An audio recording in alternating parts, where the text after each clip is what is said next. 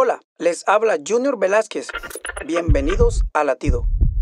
Tu calidad de vida está determinada por las decisiones que tomas. La persona indecisa vive una vida miserable, pues cuestiona cada decisión que toma, no se compromete con otros, duda de las respuestas de Dios. Entonces, ¿qué debemos hacer para ser más decisivo? Admite tu necesidad, admite que no tiene todas las respuestas, pide ayuda. La Biblia nos dice, pide y se te dará. Aunque a veces tengas que pedir a Dios 50 veces o más, anticipa la respuesta. Santiago 1.6 dice, pero pida con fe, no dudando nada. En otras palabras, dalo por hecho. Pídele a Dios sabiduría divina, que con ella derrotamos la indecisión y garantizamos una vida de éxito. Latido les llega a través del ejército de salvación.